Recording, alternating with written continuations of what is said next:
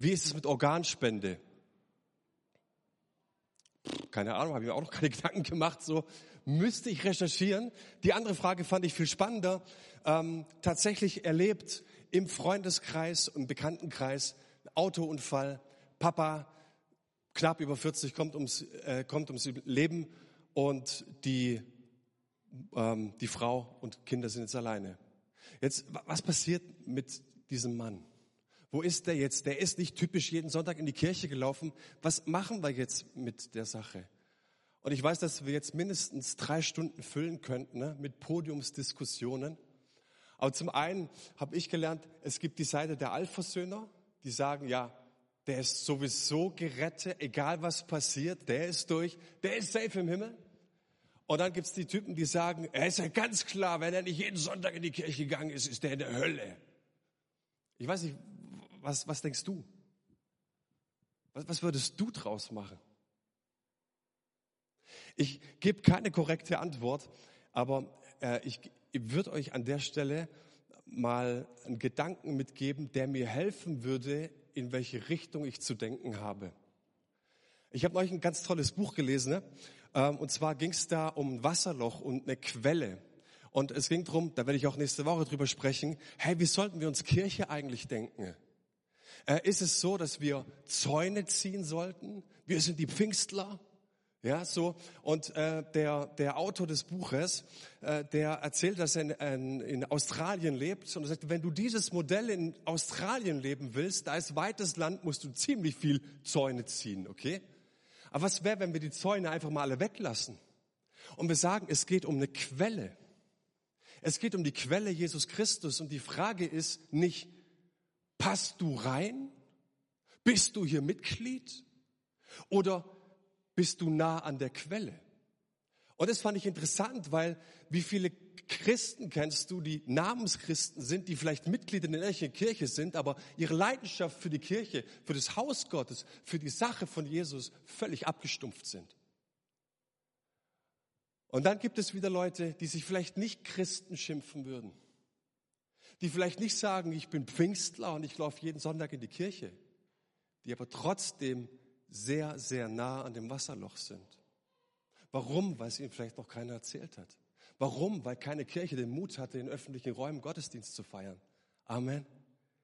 Und so glaube ich, wenn ich mir dieses Modell mal anschaue und fragen würde, hey, wer war denn am Wasserloch am nächsten?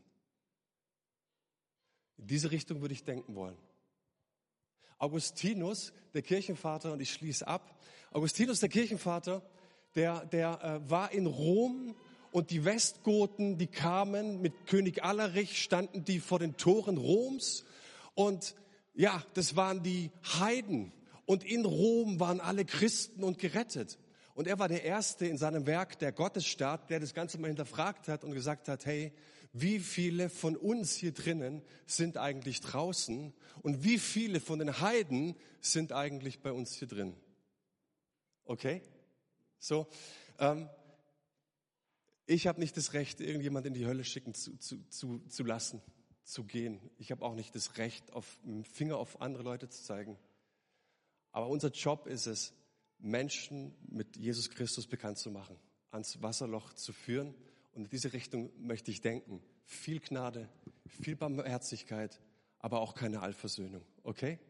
So, ihr dürft gerne mit mir nachher diskutieren. Leider gibt es heute keinen Kaffee. Wir verzichten leider auf Kaffee heute. Aber auch ohne Kaffee kann man gut diskutieren. Manu, ähm, hey, it's up to you. Ähm, schön, dass du da bist. Danke, dass du dich vorbereitet hast. Und äh, wir sind super gespannt, was du uns erzählen wirst.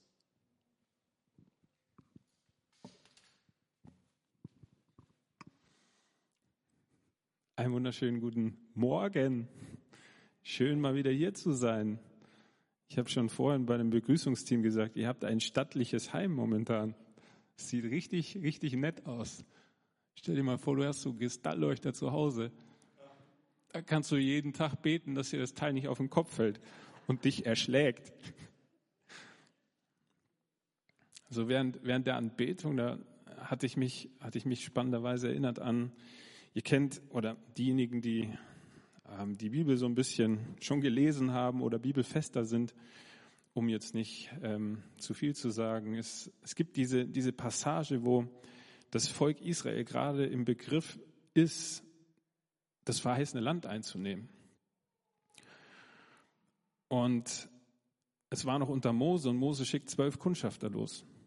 Und sie kommen an diese Grenzen dieses verheißenen Landes und sie gucken da rein und sie sehen lauter Riesen und sie sehen befestigte Städte. Und als sie dann zurückkommen, gibt es zehn von diesen zwölf, die sind, sind sehr auf die Riesen gerichtet und die sind sehr auf die Mauern gerichtet und die sind sehr darauf gerichtet, was alles scheinbar unmöglich ist und scheinbar nicht funktioniert. Und zwei von den beiden, die hatten ein anderes Mindset. Sie hatten verstanden, dass unabhängig davon, was das Umfeld ist und was die Situation ist, sie hatten eine Erfahrung gemacht. Einer davon war Josua. Josua von Josua, wenn du, wenn du die Bibel liest, dann entdeckst du, dass Josua jemand war, der, der viel Zeit in Gottes Gegenwart verbracht hat. Und das hatte dazu geführt, dass Josua ein anderes Denken, ein anderes Mindset, eine andere Prägung hatte als die anderen. Und er kam, obwohl er das Gleiche gesehen hatte, die gleichen Herausforderungen, die gleichen Riesen, die gleichen befestigten Städte und Mauern, kam er zu dem Schluss, dass er gesagt hat, Freunde, wir werden, die, wir werden sie fressen wie Brot. Das, das empfinde ich irgendwie so über, über euch, über eure momentane Situation, so als Kirche, dass Gott euch ermutigt und ich, ich feiere deinen Mut, Chrissy, du, ihr seid so diese, dieser Josua, dieser Kaleb, der sagt, hey, lasst uns, lasst uns das sehen, lasst uns das sehen, was möglich ist. Nämlich, dass Gott ein großes Volk hat hier in der Stadt und dass, dass wir, dass wir durchstarten und dass wir, dass wir unsere Türen öffnen und dass wir in diese Richtung gehen, ähm, ja, Gott, Gott nahbar zu machen, weil Gott ist nah. Und Gott, Gott hat so ein Interesse an Menschen. Und ja, ihr, ihr befindet euch in so einer spannenden Serie, ich habe da mal eine Frage und ich beschäftige mich seit, seit einiger Zeit mit, mit einem Aspekt Gottes, der eigentlich total normal sein sollte, der aber meiner Meinung nach der, der Christenheit oder ganz, ganz vielen Kirchen wie abhanden gekommen ist. Und es ist die Tatsache, dass wir, äh, wir, dass, dass, dass der Gott der Bibel, der Gott, den Jesus auch repräsentiert hatte während seiner Zeit hier auf der Erde, dass dieser Gott übernatürlich ist. Dass Gott ähm, bei all dem, was wir als, als Menschen können und was wir planen können, was wir machen können, dass Gott ein Gott ist, der drüber raus ähm, existiert und herrscht und der Dinge möglich macht und dem Dinge möglich sind, von denen du denkst, das gibt's doch nicht, das kann, das, niemals funktioniert das. Natürlich, übernatürlich, was hat das mit mir zu tun? Hat das was mit mir zu tun? Und wenn es was mit mir zu tun hat, hey, gibt es eine Möglichkeit, gibt es was, wie, wie wir da als, als Menschen wie reintreten können? Und ich habe mich so erinnert an, an, an eine Begebenheit, das ist mittlerweile Jahre her. Ich bin äh, tatsächlich, obwohl ich so, so, so jung aussehe, ich bin gar nicht mehr allzu jung, es war, es war so, dass ich zu dem Zeitpunkt damals, ich war noch in der Ausbildung zum Einzelhandelskaufmann und es gab einen Arbeitskollegen, der hatte eine Canyoning-Tour gemacht. Der war in Österreich und er kam voller Begeisterung zurück und infizierte irgendwie den Rest ähm, der, der, der Arbeiterschaft also, oder der, der, der jungen Männer. Wie gesagt, wir waren so in der Ausbildung. Und oh meine Mensch, wir müssen, wir müssen das nochmal machen. Hey, das war so cool. Und ähm, wie gesagt, dann, äh, dann ging es darum, hey, lass uns ein Wochenende planen und wir, wir, wir machen eine Canyoning-Tour. Und äh, für diejenigen, die jetzt ähm, Englisch Canyoning, ja, es bedeutet Schlucht, ja.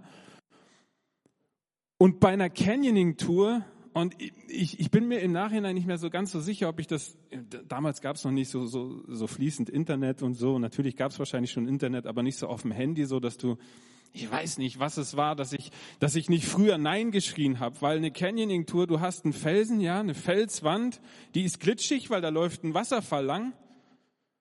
Und dann hast du, also das ist die eine Seite, eine kalte Felswand, glitschig. Und die andere Seite ist, dass es teilweise ziemlich steil da abwärts geht. Und dann ist das Ziel von einer Canyoning-Tour, dass du, du hast so, du hast so einen Neoprenanzug und Helm und das ganze volle Programm und dann hast du so einen Karabiner und du hakst dich dann immer mal wieder ein, aber du hast immer wieder auch diese Momente, wo du dich umhaken musst und in diesen Momenten bist du nicht gesichert. Und damit habe ich mich beschäftigt und da bin ich so wie so rein meditiert, so was passiert, wenn jetzt, ne? Glitschige Felswand und ehrlicherweise, wie gesagt, im Nachhinein, ich weiß nicht, warum es, wahrscheinlich war das mein, mein männlicher Stolz, der mich irgendwie davon abgehalten hat, Nein zu sagen. Ich habe nämlich eigentlich Höhenangst. Aber das mussten ja, wie gesagt, meine Arbeitskollegen, die mussten das ja nicht wissen, oder? Dass ich Höhenangst habe, oder? Ja, und dann sind wir also in Österreich auf diesem Felsen. Den Abend zuvor, bevor diese Tour gestartet hat, hat dieser, dieser eine Arbeitskollege, der schon mal eine Tour gemacht hat, man muss allerdings auch dazu sagen, das war irgendwie so ein bisschen Extremsportler, so, so ein Typ, der irgendwie schon mal so Snowboards einfach die, die, die, die Piste runterjagt und dann irgendwie so schanzt über irgendwelche Dinge und nicht weiß, wo er landet. So ein Typ war das. Und der hat dann die Gruppe, mit der ich unterwegs gewesen bin, ähm, aufgestachelt und hat gesagt, hey Jungs, also ich habe ja schon mal eine Canyoning-Tour gemacht und ich habe eine Anfängertour gemacht und das war echt Fahrt. Und ich gehe mal davon aus, dass die fortgeschrittenen Tour, die wird auch nicht wirklich viel spannender sein. Lasst uns eine Profitour machen. Höhenangst, Profitour, Canyoning, Schlucht und so. Jetzt stehe ich oben auf diesem, auf diesem Felsen und unser Bergführer sagt, O-Ton, Jungs, also in so einem österreich-bayerischen Dialekt sagt er, Jungs, das ist jetzt ganz wichtig, gell, hört's mir gut zu. Springt's nicht nach links, springt's nicht nach rechts, sondern springt's genau da in das Becken, also und seid ihr tot. Vielen Dank auch.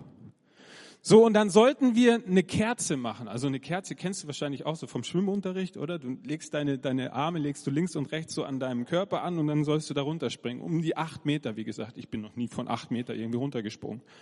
Und wie gesagt, ich, ich kann dir sagen, in der Natur sieht es nochmal wesentlich höher aus, wenn du Horizont, Berge, links, rechts. Ich war voller Panik. So, jetzt sollte ich eine Kerze machen, habe ich auch probiert. Und da der Flug irgendwie, der kam mir so recht lang vor und dann plötzlich fing ich an mit den Armen zu rudern, was auch nicht so cool war, weil ich schlug dann irgendwie so auf der Wasserfläche auf, die irgendwie so acht bis zehn Grad hatte. Und dann waren meine Finger eiskalt. Die Finger, mit denen ich mich eigentlich hätte irgendwie äh, festhalten sollen und irgendwie gab es einen, einen, einen Ausweg, der darin bestand, dass ich, ich habe mich verabschiedet nach dem Ding und habe einen Ausweg gesucht und bin dann auf meinem Po runter zurück ins Tal gerutscht. Warum? Weil ich gesagt habe, hey, das Risiko, das ist mir zu groß. Dieses Risiko bin ich nicht länger bereit einzugehen. Und ich weiß nicht, was du in deinem Leben schon für Risiken eingegangen bist, wenn wir so unser Leben analysieren. Ich glaube, dass jeder Einzelne von uns bestimmte Bereiche hat, wo er dann zu dem Ergebnis kommt und sagt, ja, da bin ich echt in Risiko eingegangen. Vielleicht war das keine Canyoning-Tour, vielleicht war das auch keine, kein Bungee-Jump oder sowas, aber wir alle, wir kennen das, Situationen oder in Situationen reinzukommen, von denen wir nicht wissen, wie sie ausgehen. Und im Allgemeinen mögen wir das nicht allzu sehr. Nach meiner Ausbildung zum Einzelhandelskaufmann bin ich für ein Jahr nach Schweden gegangen, war dort auf so einer Jüngerschaftsschule und nachdem ich diese Zeit beendet hatte, gab es eine Gemeinde in Kreilsheim, also relativ in der Nähe, die Agnes. Agnes, bist du da? Da ist die Agnes. Die Agnes, die kenne ich von der Zeit, wo ich in Kreilsheim war. Und diese, diese, äh, der, mit einer der ersten Geschichten, die, die der Pastor dieser Gemeinde mir erzählt hatte, war die, Geme äh, war die Geschichte der, der sogenannten Horaffensaga. Habt ihr mal die Horaffensaga gehört? Im Jahr 1379, da wurde Kreilsheim fünf Monate von Schwäbisch Hall, von Rothenburg und von Dinkelsbühl belagert. Und es war dann die Zeit im Winter und im Winter wurden die Nahrungsmittel, die wurden ziemlich, ziemlich knapp. Und die Kreilsheimer hatten also nichts mehr zu essen. Und angesichts dieser wirklich extrem spannenden Lage sind sie ein extrem großes Risiko eingegangen, was folgendermaßen aussah. Sie beschlossen mit dem letzten Mehl, was sie in, in der Stadt hatten, sogenannte Hörnchen, die Horaffen zu backen. Und nachdem sie diese, diese Hörnchen gebacken hatten, warfen sie diese, diese Hörnchen fröhlich über die Mauer Und im Anschluss stieg die Bürgermeisterfrau, also die Gattin vom Bürgermeister, die recht stattlich war und die schwerste Frau in der Stadt gewesen ist, die stieg auf die Stadtmauer, zog ihren, weiß ich nicht, ihren Unterrock, ihren Rock aus und streckte den, den Belagerern ihren blanken, ausladenden, dicken, wohlgenährten Hintern entgegen, was dazu führte, dass die Belagerer abzogen. Hammer Story, oder? Du hast keine Chance, also nütze sie. Und ich, ich dachte oder ich denke mir, wisst ihr, das Leben im Reich Gottes ist vielfach ähnlich. Aber es, es, es braucht ein Risiko. Wir müssen bereit sein, Risiken einzugehen, um in, dieses Übernat in diesen übernatürlichen Bereich von Gottes Möglichkeiten reinzutreten. Von Jesus wissen, wissen wir, oder wenn du in die Bibel reinguckst, dann wirst du merken, dass der Dienst von Jesus, ich würde sagen, eigentlich komplett übernatürlich war. Aber jetzt mal nur für die Kritiker unter uns. Zwei Drittel des Auftrages von Jesus war definitiv übernatürlich. Wenn du, wenn du die, die, die Apostelgeschichte und die, das Neue Testament, die Evangelien liest, dann wirst du erfahren, dass Jesus kam Gar nicht mal nur, um ein, eine Botschaft zu platzieren, sondern um ein Reich zu bringen.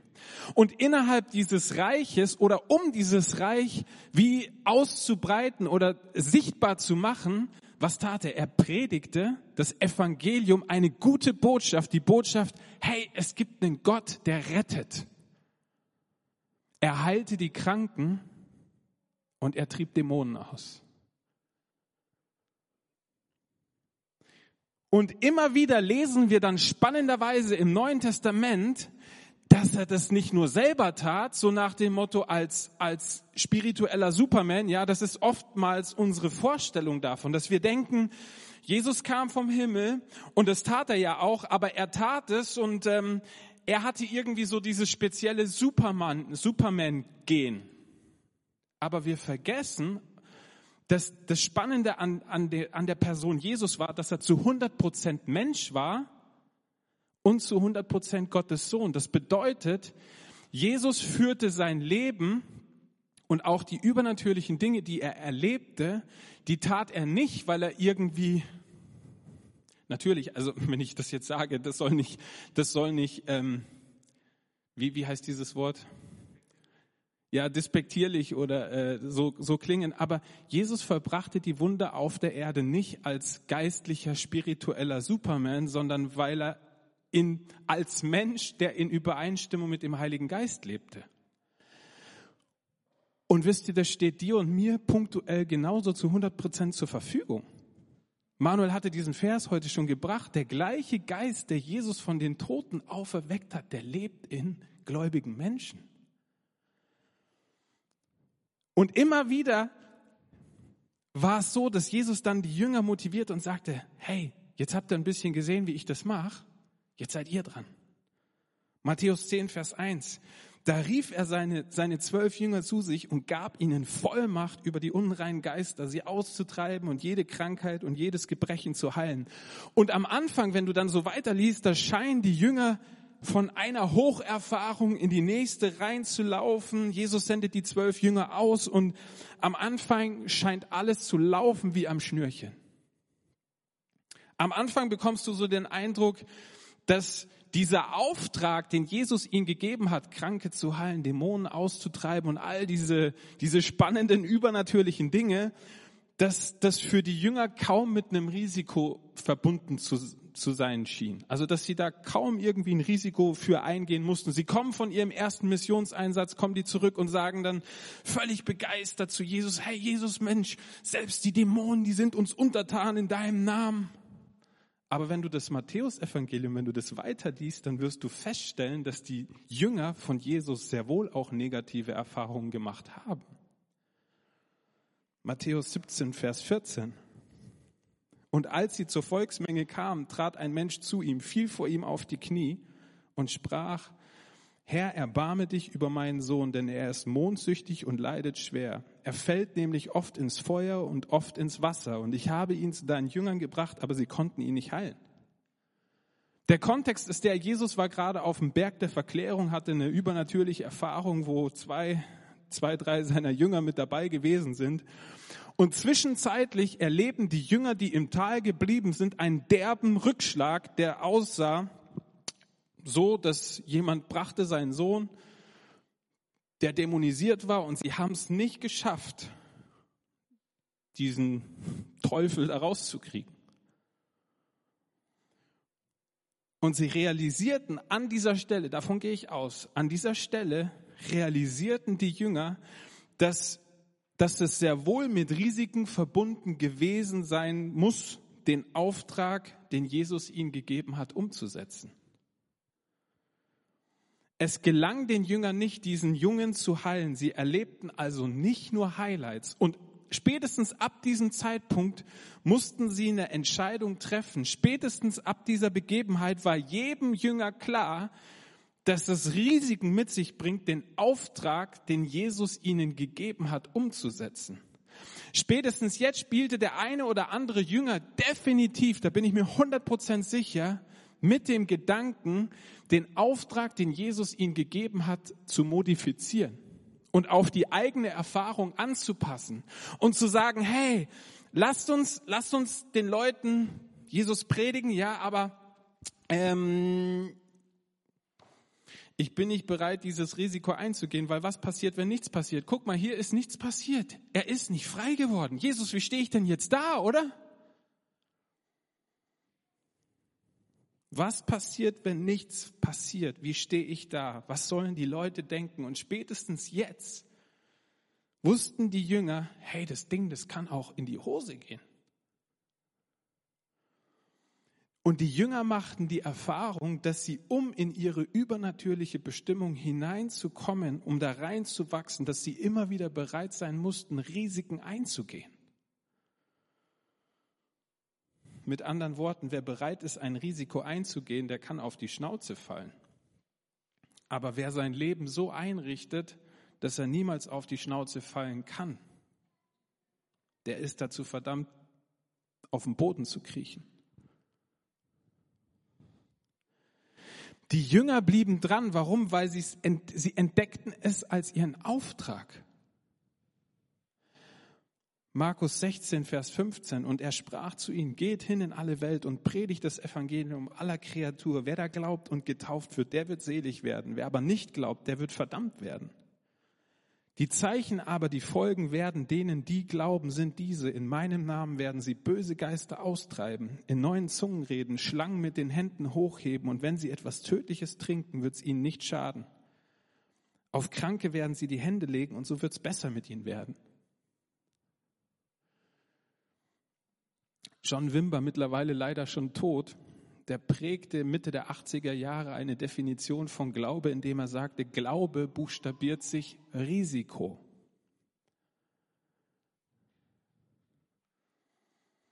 Wenn du nur einen Gedanken aus dieser Predigt mitnimmst, ich würde folgenden nehmen. Deine Bereitschaft zum Risiko bringt Gottes über auf dein Natürlich.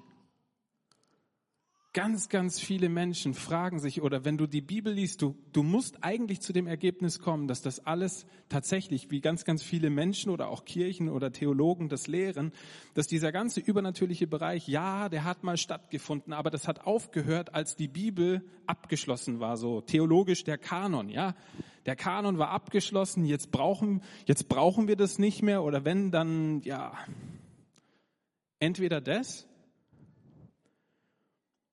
oder aber du realisierst, Mensch, wenn Jesus von sich sagt, dass er derselbe ist gestern, heute bis in Ewigkeit und dass seine Worte nicht vergehen, könnte das bedeuten, dass das auch für diese Aufträge gilt. Und das bringt uns in diese Spannung, das bringt uns in diese Frage, ja, wenn das so ist, wie, wie, wie funktioniert das denn? Und ich glaube, dass dieses Prinzip dass unsere Bereitschaft zum Risiko Gottes über auf unser Natürlich bringt, dass es sich immer wieder durch die Bibel zieht. Du kannst eigentlich die Bibel nicht lesen, ohne da immer wieder drauf zu stoßen, zumindest im Neuen Testament, aber auch im Alten Testament. Gott hat sich da gar nicht verändert. Aber durch Jesus kam eine neue Schärfe, es kam ein neuer Bund, es kam ein neues Mandat und er brachte dieses Reich mit sich. Ich glaube, dass zutiefst eigentlich jeder gläubige Mensch die Sehnsucht in sich trägt, Gott auf diese Art und Weise zu erleben. Warum? Weil das, weil das der Heilige Geist wie in uns reingelegt, wie in uns reingepflanzt hat. Das ist Teil deiner, deiner DNA. Dass du Gott auf eine Weise erleben möchtest, wie du sagst, das, das kann ja wohl nicht wahr sein. Übernatürlich eben.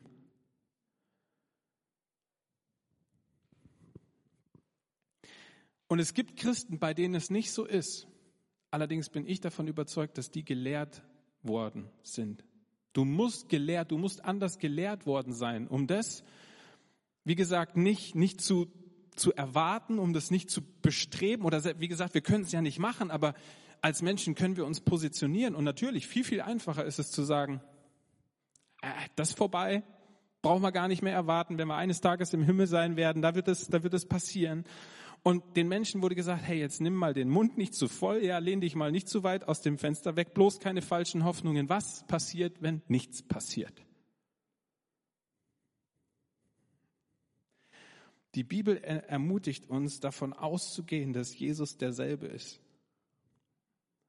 Und ich habe mir so die Frage gestellt, was hat einen Paulus, diesen Apostel, diesen großen, starken Mann Gottes, oder was hat die Jünger die laut der Bibel ja übernatürlich von Gott gebraucht wurden, was hat die von Christen unterschieden, die diese Dinge nicht erlebt haben? Und ich glaube, es war ihre Bereitschaft, für ihren Glauben immer wieder Risiken einzugehen und sich von, Rückschla von Rückschlägen, die sie garantiert auch hatten, nicht entmutigen zu lassen. Und diese Rückschläge nicht dazu führen zu lassen, zu sagen, jetzt das ist jetzt meine Erfahrung. Ich habe es erfahren, dass ich für jemanden gebetet habe und der ist nicht geheilt worden, also heilt Gott heute nicht mehr.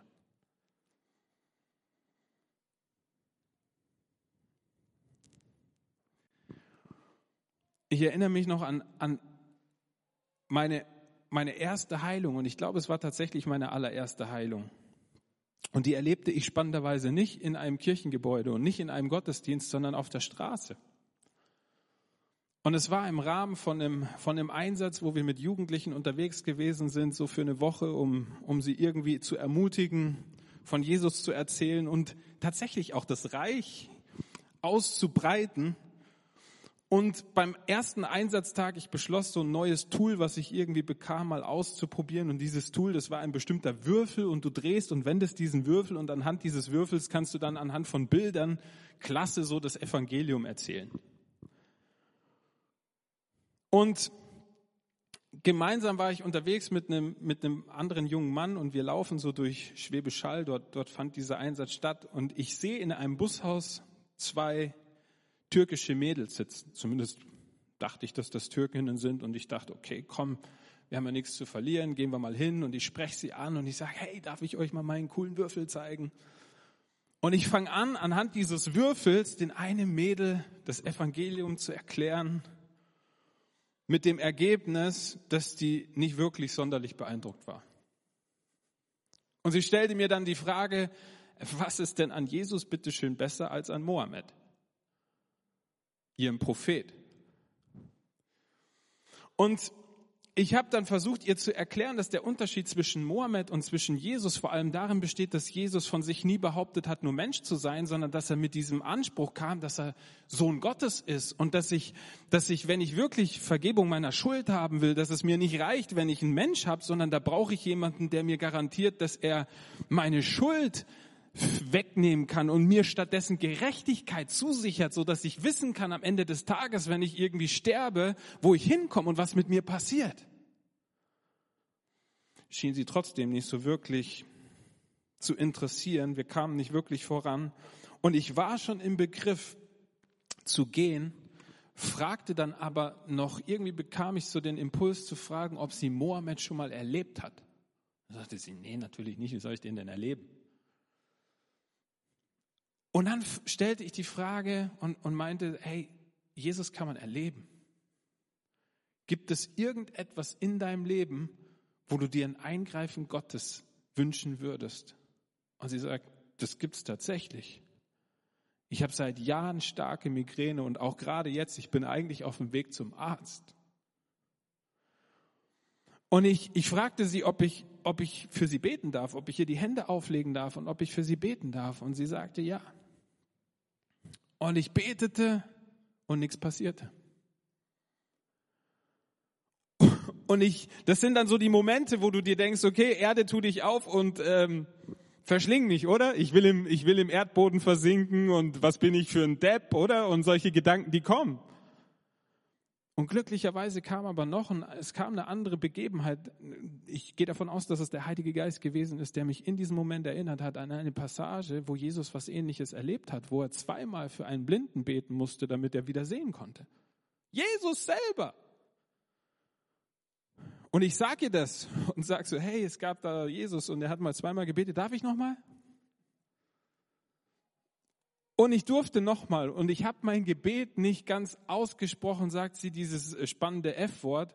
Sag so, Alter! Also zu mir oder zu ihrer Freundin oder keine Ahnung, auf jeden Fall, sie sagt, Alter, der Schmerz ist weg.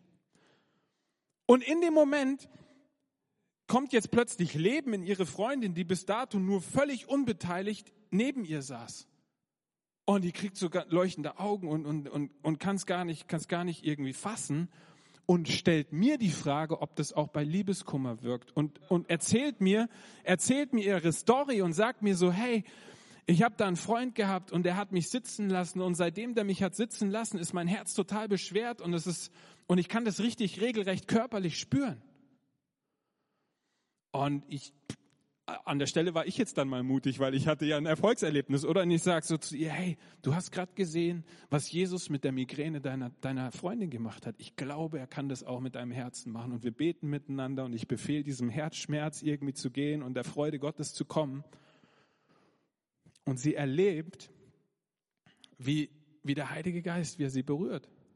Und im Anschluss daran habe ich sie, habe ich sie gefragt, ob sie diesen Jesus, ob sie den kennenlernen wollen.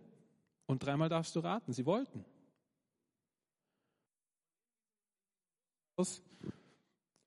Haben wir miteinander gebetet und sie haben Jesus in ihr Leben eingeladen.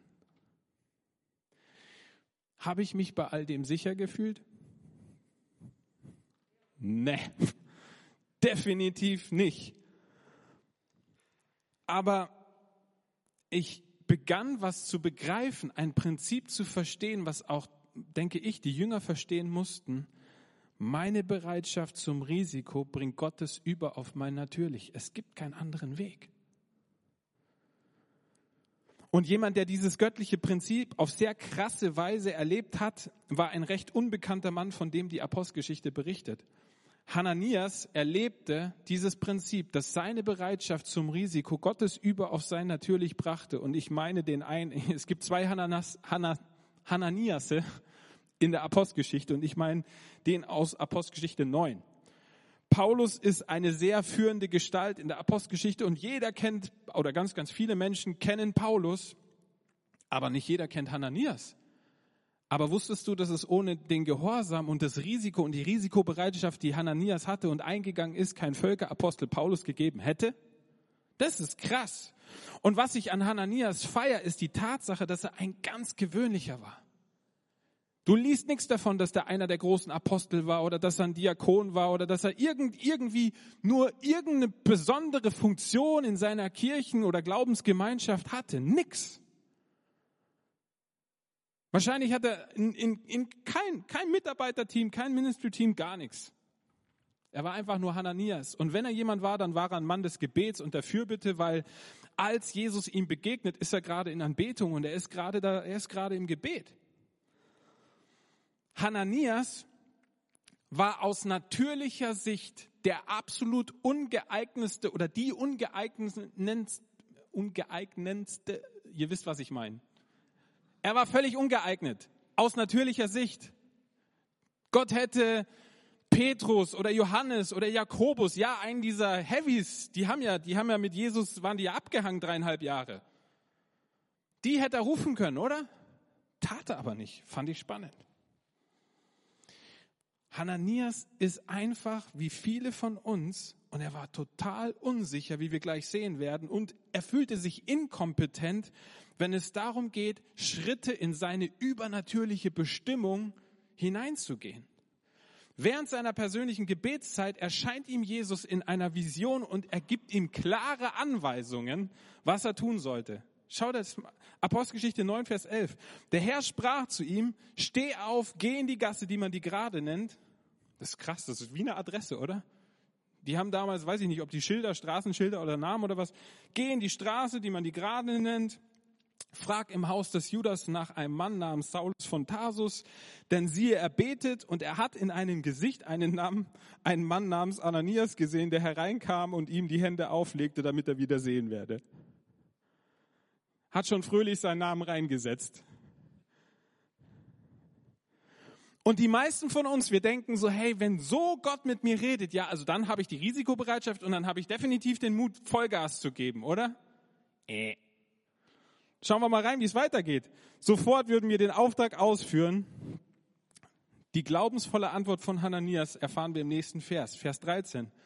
Aber Herr, wandte Hananias ein, ich habe schon so viel von so vielen gehört, wie grausam dieser Saulus seine Gemeinde in Jerusalem verfolgt.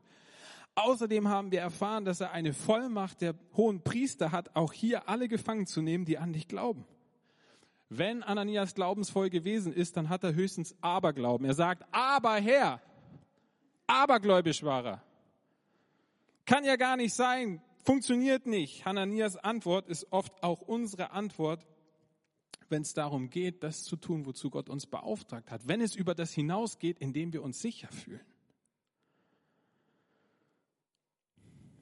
wenn er, uns, wenn, wenn er von uns verlangt, Risiken auf dem Weg in unsere übernatürliche Bestimmung einzugehen. Nee, also für, für Heilung beten nur die Pastoren, vielleicht noch die Ältesten, ja, aber definitiv ich nicht. Ist nicht mein Job, ja. Schau, und dann, dann kannst du auch noch fröhlich Jakobus irgendwie zitieren. Da gibt's ja tatsächlich auch eine Stelle, aber das ist eine der Methoden. Es ist nicht die einzige. Nur weil, dieser Jakob, weil diese Jakobus 5 Stelle oder wo es steht, in der Bibel steht, bedeutet das nicht, dass du und ich, dass wir vom Haken sind, was den Auftrag angeht. Der Auftrag ist für alle gleich. Und es fordert uns am Anfang, fordert uns das heraus, aber wenn wir entdecken mehr und mehr, dass das funktioniert, ihr Lieben, dann wird es uns in Begeisterungsstürme versetzen. Weil dann wirst du realisieren, dass kein Netflix und keine Serie und kein Kino oder irgendwas. Die Realität, dass du im Reich Gottes gemeint bist und gewollt bist und beauftragt bist, das haut dir den Vogel raus und du willst gar nicht mehr anders.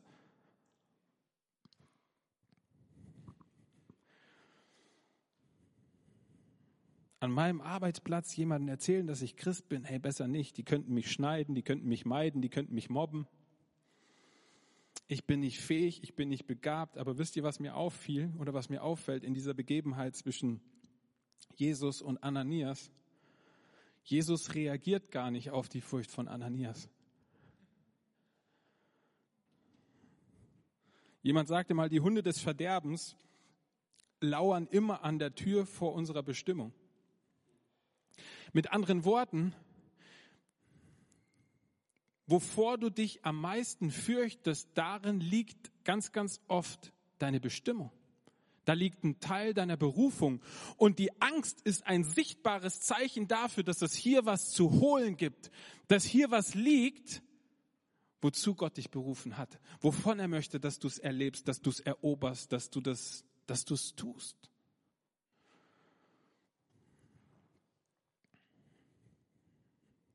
Gott hat uns glücklicherweise, er hat uns keinen Geist der Ängstlichkeit, keinen Geist der Furchtsamkeit gegeben, sondern einen Geist der Liebe, der Kraft und der Besonnenheit, der, der Selbstdisziplin. Das ist der Geist, der Heilige Geist.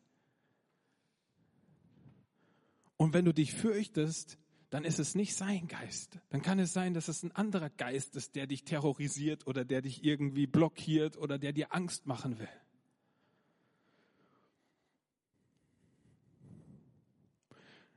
Ein guter Tipp, den ich mal gehört habe von jemandem, der hat einfach gesagt, hey, wenn du dich fürchtest, mach's einfach trotzdem. Du fürchtest dich, gutes Zeichen, just do it. Face your fears. Unsere Furcht, die wird nicht weniger, wenn wir sitzen bleiben.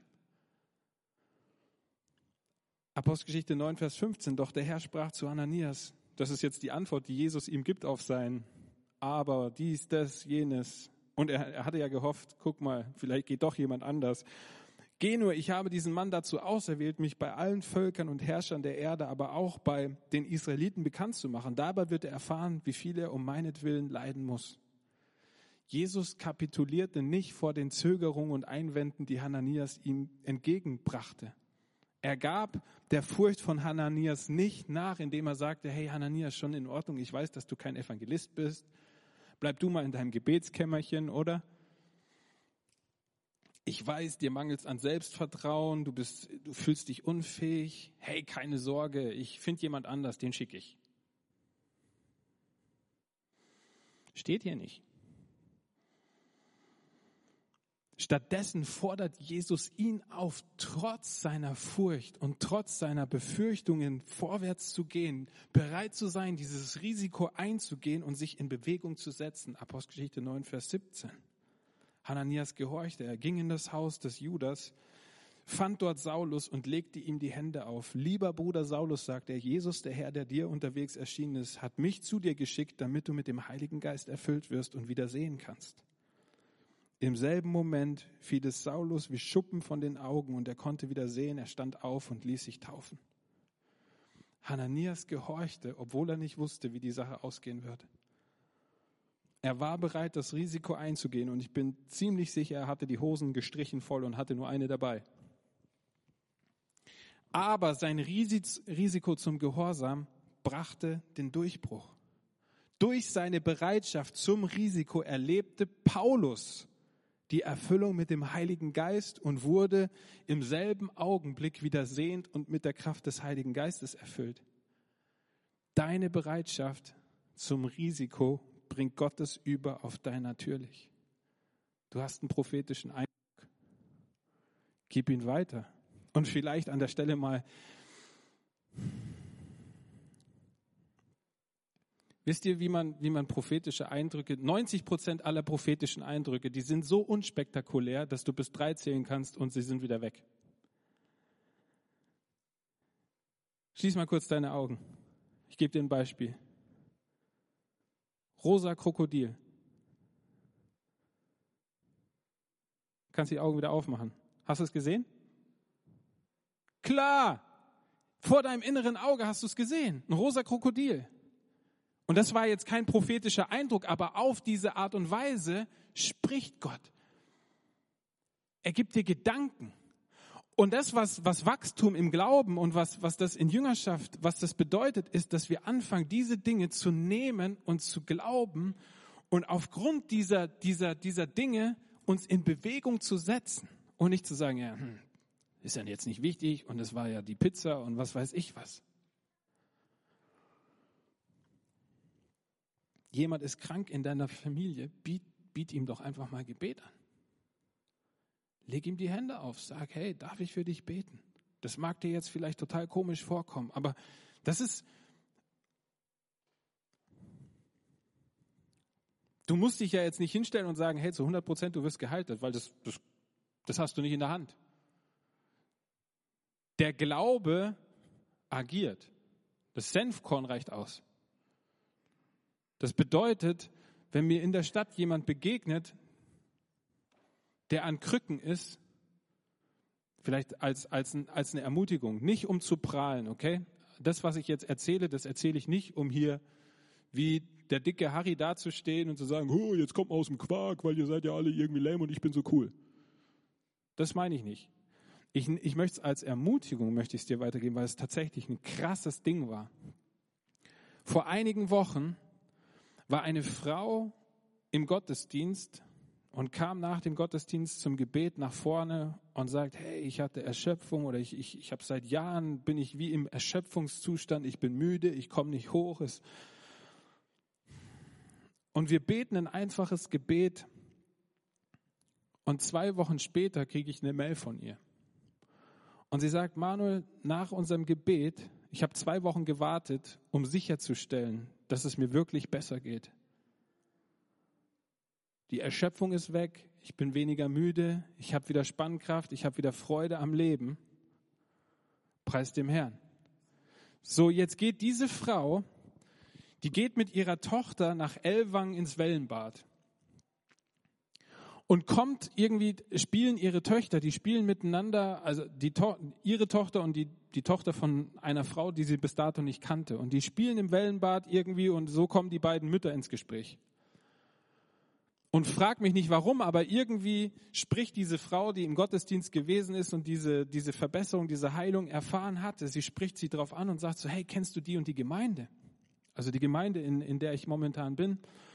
Und sie sagt, ja, die kenne ich. Vor ein paar Wochen habe ich einen, einen der Pastoren kennengelernt, der hat auf dem Parkplatz für mich gebetet. Und als sie das erzählt, realisiere ich, tatsächlich, da war mal irgendwie was. Da war eine Frau an Krücken und irgendwie war meine Tochter war in der Musikschule und ich saß da beim Bäcker und habe gerade einen Kaffee getrunken. Die Frau läuft da an Krücken vorbei und ich spreche sie an und wir, wir, wir haben, haben ein tolles Gespräch. Ich darf mit ihr beten. Und das war der Same. Und ich habe nichts gesehen. Und wenn das nicht passiert wäre, ich wüsste von all dem nichts. Und das ist, was uns oftmals, das ist, wie wir oft denken. Wir denken so, hm, passiert ja nichts. Und du, und manchmal ist es auch so. Manchmal, du erfährst nichts, aber der Same ist gesät. Und wie krass ist das? In der Stadt 80.000, was weiß ich, 60, 80.000. Wie hoch ist die Wahrscheinlichkeit, dass die beiden sich treffen und dass die beiden über irgendwie über Kirche, über Glaube ins Gespräch kommt, die ist verschwindend gering, das ist Zero, das ist Null, wenn nicht Gott übernatürlich ist. Und wenn nicht Gott ein viel, viel größeres Interesse daran hat, dass diese Frau ihn erlebt und ihm begegnet, als ich das jemals haben könnte. Das sind die Möglichkeiten, in die wir hineintapfen, wenn wir realisieren, hey, Gott möchte unsere Botschaft und er möchte unsere Kirche natürlich übernatürlich. Nichts geschieht ohne Risiko, aber ohne Risiko geschieht auch nichts. Und je mehr wir bereit sind, Risiken einzugehen, ihr Lieben, werden wir erleben, wie Gottes über auf unser Natürlich kommt. Und wir werden erleben, mehr und mehr, wie die Unmöglichkeiten dieser Welt, wie sie ihre Knie beugen vor dem Namen von Jesus Christus. Das ist unsere DNA, das ist in uns drin, das ist kein Add-on. Und manchmal behandeln wir es als Add-on. Wir behandeln diesen, diesen übernatürlichen Gott oder diese übernatürlichen Aspekte. Die, die, die Bibel ist durchzogen davon, aber wir, wir machen den Fehler, dass wir diese Dinge, wir behandeln das wie Zusatzausstattung beim Neukauf. Ich kaufe, ich kaufe ein Passat, kann ein Navi haben, muss er nicht. Versteht ihr den Gedanken? Wie er ist, so sind auch wir jetzt in dieser Welt. Wie ist Jesus momentan? Leuchtend, erhoben und herrlich sitzt er zu Rechten des Vaters. Wie er ist, so sind auch wir jetzt in dieser Welt. Paulus sagte sogar zu sagen oder wagte sogar zu sagen, wir sitzen mit ihm an himmlischen Örtern. Durch den Heiligen Geist findet diese Verbindung statt. Und wenn wir diese, diese Verbindung zum Heiligen Geist, je mehr wir die pflegen, desto mehr wird er anfangen, mit uns über bestimmte Dinge, die er auf dem Herzen hat, zu reden. Und da wird er anfangen, Details zu offenbaren über bestimmte Dinge, die du vorher nicht wissen konntest. Nicht damit du dir selber auf die Schulter klopfst und dir einen großen, fetten Dienst baust und irgendwelche Bücher schreibst, sondern damit dem Nächsten geholfen wird. Damit er erfährt, es gibt einen Gott, der mich liebt Du sprichst hier Dinge aus, die weiß kein Mensch. Woher weißt du das? Ich weiß es nicht, aber Gott weiß es, der liebt dich und der kennt dich und der sehnt sich danach, dass du nach Hause kommst zum Vater.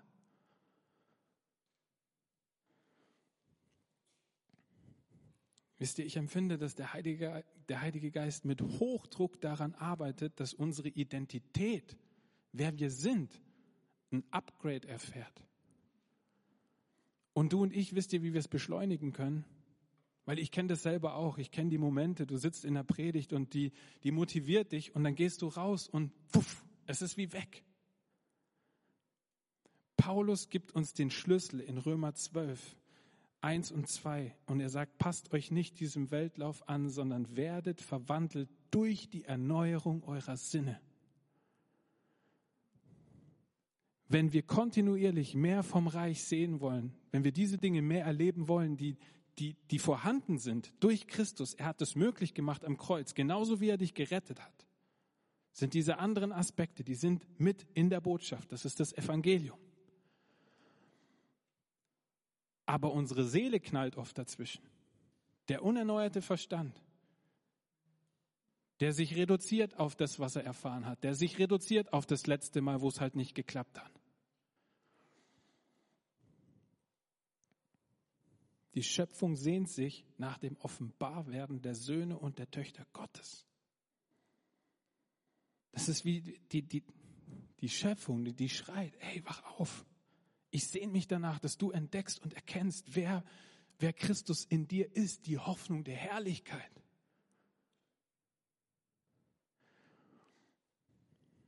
Und die Folge daraus, dass du und ich, dass wir das entdecken, dass wir Söhne und Töchter sind, ist, dass der Himmel mehr und mehr auf die Erde kommt. Wir stellen uns so oft die Frage, hey, was ist der Wille Gottes für mein Leben? Und auch als Jugendpastor, ich habe so, so viele Gespräche geführt. Ja, was will Gott? Will er, will er, dass ich dies werde und will er, dass ich das werde? Und damals wusste ich selber noch nicht besser. Und ich habe mich auf diese Gespräche irgendwie eingelassen. Heute weiß ich es ein bisschen besser. Und ich bin zu dem Ergebnis gekommen, am Ende ist es Gott vollkommen egal, ob du Metzger, Maurer, Bäcker, Lehrer, Banker, gut, die Banker vielleicht nicht, ja, Bankster. Nein, auch die Banker. Es ist ihm, ich könnte mir vorstellen, am Ende ist es dem Herrn völlig wurscht, was dein Job ist. Er hat Interesse daran, dass du in dem Job, in dem du bist, bei dem, was du tust, die Botschaft, die Botschaft auch nicht immer nur predigst, sondern person, personifizierst.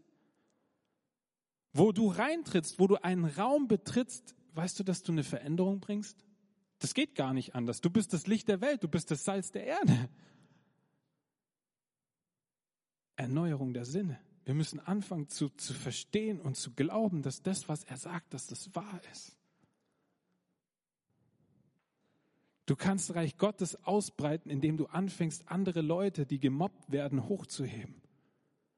Denen, den keiner beachtet, Beachtung zu schenken, Wertschätzung und, und Ehre den Menschen entgegenzubringen, das ist heutzutage so anders, dass die ganz schnell fragen werden. Die werden, die werden sagen, hey, was ist mit dir los? Du meckerst nicht, du maulst nicht, du bist, größtenteils bist du gut drauf. Was ist bei dir anders? Ich habe einen anderen Vater, ich habe ein anderes Betrieb, Betriebssystem. Mir geht es gar nicht so sehr um das, was hier ist, sondern ich bin beseelt damit, dass der Himmel mehr und mehr auf die Erde kommt. Das ist mein Job, das ist meine Sehnsucht, dafür bin ich da. Ich schließe mit einem Beispiel aus der Natur. Mit eines der spektakulärsten Dinge, die du, wenn du so Naturfilme Liebhaber bist oder so, ich gucke immer, ich gucke sowas immer mal wieder ganz gerne. Mit eines der spek spektakulärsten Dinge, die man da so sehen kann, ist zu beobachten, wie Adler fliegen, oder? Schon mal so einen Adler fliegen sehen, im Hintergrund der blaue Himmel, und dieser Adler, er breitet seine mächtigen Schwingen aus. Und so oft denke ich mir so, das ist, was wir Menschen wollen. Wir wollen frei sein, wir wollen fliegen, wir wollen sein wie dieser, wie dieser Adler und wir wollen so durchs Leben segeln, oder? Also ich kenne das. Aber wisst ihr, wie Adler, wie die fliegen, wie die segeln, wie die fliegen lernen? Steinadler, die bauen ihre Nester ganz hoch auf, einem, auf einer Klippe mit dem Blick aufs Meer. Und in diesem Nest schlüpfen dann die Adlerbabys.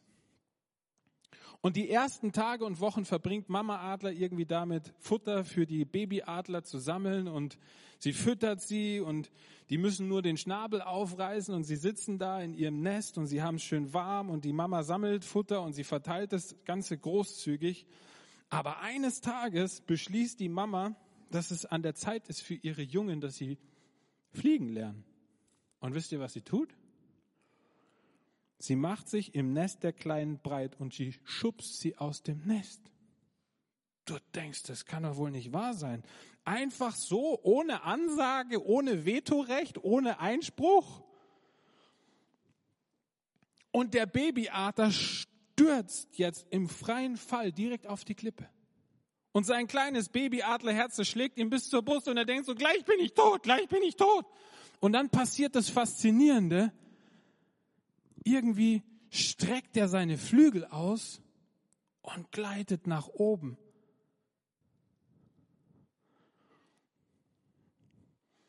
Kein schrecklicher Fall, kein Aufprall, der ihn killt, sondern aus dem schrecklichen Fall wird ein sanftes Emporgleiten. Wisst ihr, Gott investiert seine Kraft in uns als Menschen hier auf der Erde.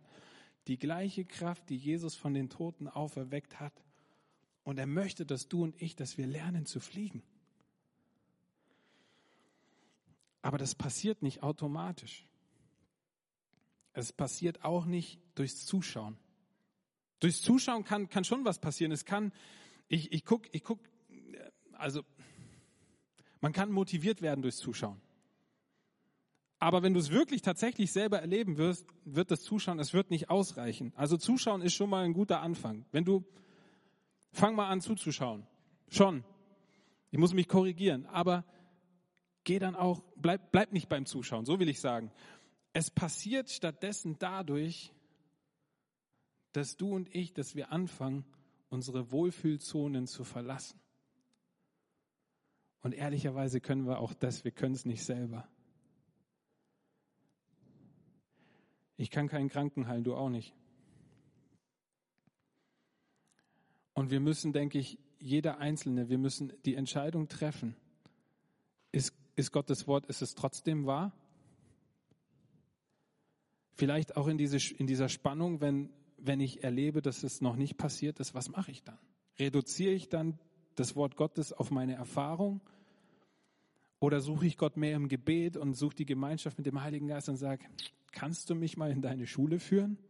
Gibt es da irgendwelche Knackpunkte? Gibt es irgendwas, was ich tun kann, um dass die Trefferquote sich langsam aber sicher irgendwie erhöht? Versteht ihr, was ich meine? Und dafür würde ich gerne beten weil es ist, es ist der Heilige Geist, der diese Dinge tun muss und der uns auch diese, diese, diese Leidenschaft und diese Sehnsucht ganz neu schenken möchte. Ich glaube, dass es, dass es nicht einzelnen Leuten gilt, sondern dass es der ganzen Christenheit gilt. Und vielleicht möchtest du mit mir aufstehen.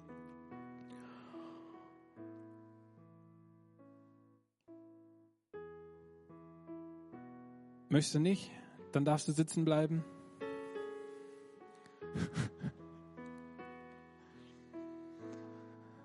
ah, Jesus, ich danke dir so sehr für dein Evangelium. Ich danke dir für die frohe, freimachende Botschaft, die du gebracht hast. Aber vor allem danke ich dir, dass du nicht nur die Botschaft gebracht hast, sondern das Reich. Du hast das Reich des Himmels auf die Erde gebracht. Und du nicht nur das, du hast uns versetzt in dieses Reich.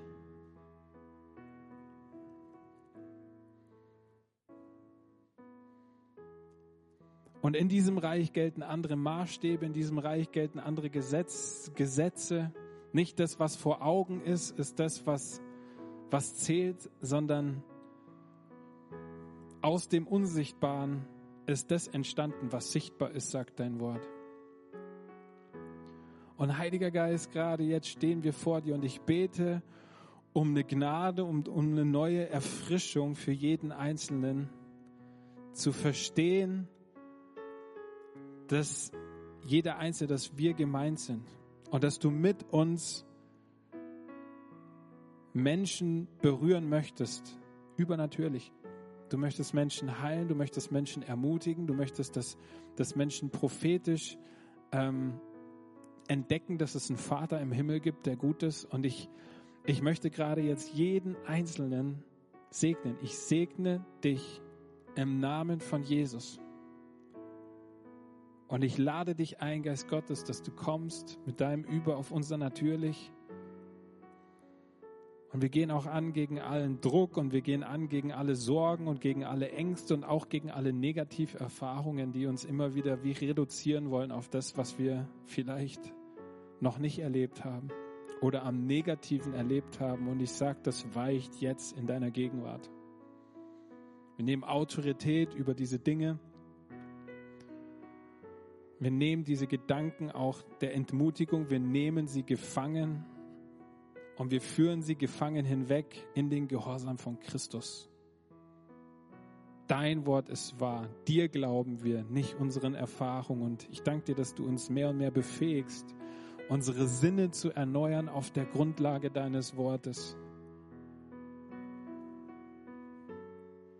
Dein Reich soll kommen, dein Wille soll geschehen und die Zustände im Himmel, die Zustände hier auf der Erde sollen mehr und mehr deckungsgleich werden mit dem, was im Himmel ist.